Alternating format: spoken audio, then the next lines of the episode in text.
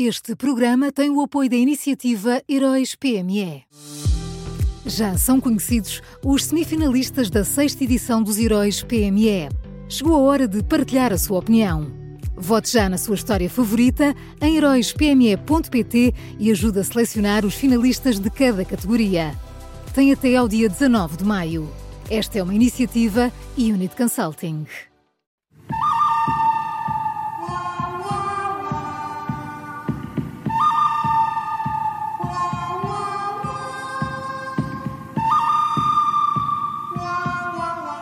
Tudo pronto para uma nova edição do Bom, Mau e o Vilão da Rádio Observador, sempre com o Miguel Pinheiro. Olá, Miguel, bom dia. Bom dia. Bom dia. Quem é o bom nesta quinta-feira? O, bom desta quinta são, são os imigrantes, uh, com um I. Uh, um, um, estudo do Observatório das Migrações veio mostrar que, além de ajudarem uh, Portugal com o seu trabalho, os imigrantes, os estrangeiros que vêm para cá, também ajudam o país com o seu dinheiro, Uh, as contribuições dos imigrantes para a nossa segurança social bateram um recorde em 2021, chegaram aos 1.200 milhões de euros.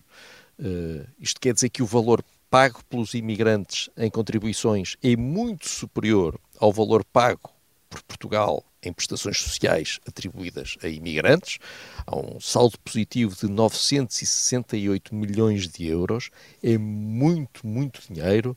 E eu acho que isto acaba com algumas conversas que certas e determinadas forças políticas querem ter uh, e que, como se vê, não têm grande perna, grandes pernas para andar. Pois, eu, Miguel, eu acho que estás a ser otimista. Isto não acaba com essas conversas, infelizmente, porque essas, essas conversas são um bocadinho à prova de factos, não é?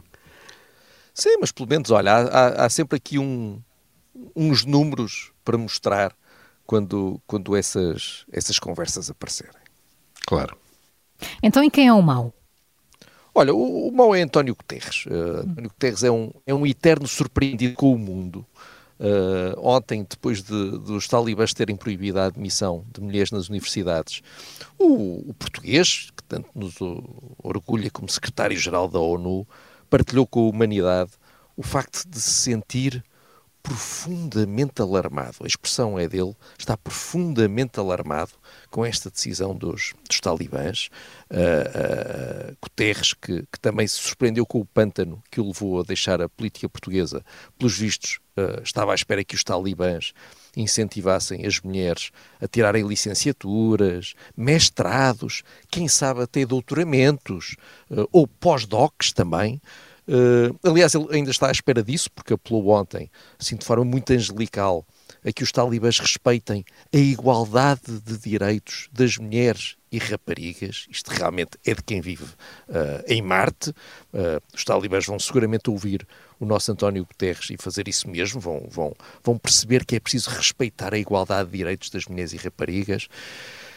Enfim, António Guterres acha, acha que faz parte do seu papel uh, dizer estas coisas? É pois estamos no Natal, olha.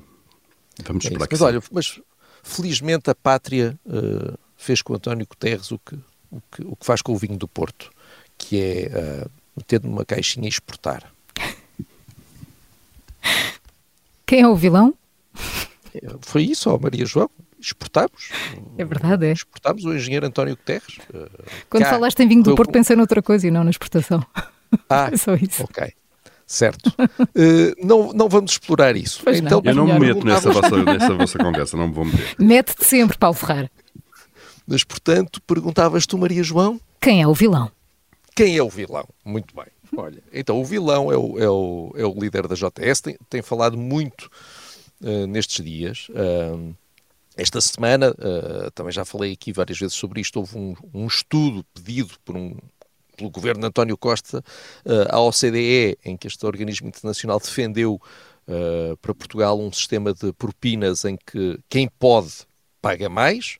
Uh, segundo a OCDE, esta é a forma de serem libertados recursos para ajudar os alunos mais pobres, porque Portugal, ao contrário do que pensa o Primeiro-Ministro, ajuda pouco e mal os alunos mais pobres e, e, e há poucos alunos sem, uh, sem, uh, sem recursos a frequentar o ensino superior. Mas Miguel Costa Matos, o líder da, da JS, está completamente contra isto, completamente contra isto.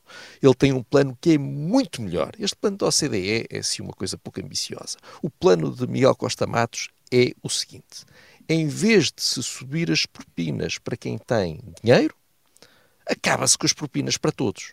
Ninguém paga, paga, paga propinas, acaba-se com isso e o, ensino superior passa a ser financiado integralmente através dos impostos. Portanto, só isto custaria, uh, pelas contas do próprio Miguel Costa Matos, 200 milhões de euros.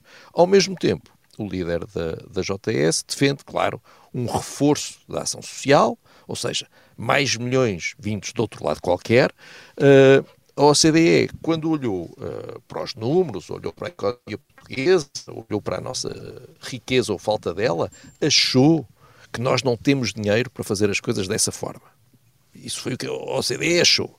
Mas o líder da JS, que não se deixa intimidar por inudências dessas, acha que sim, acha que há, acha, acha, que Portugal está pronto para fazer isso, eh, e eu acho que ele segue a escola de Mário Soares. Mário Soares, em tempos, disse, noutro contexto que é totalmente diferente, mas disse uma frase que se tornou célebre, que foi: O dinheiro arranja-se, isso é fácil. E para a JS, o dinheiro arranja-se, isso é fácil, por hum. amor de Deus. Agora uns milhões. Vamos então ao resumo de hoje. O bom desta quinta-feira são os imigrantes, com I, o mau é António Guterres e o vilão de hoje é Miguel Costa Matos, o líder da JS. Foram estas as escolhas do Miguel Pinheiro nas manhãs 360 e que também pode ouvir em podcast.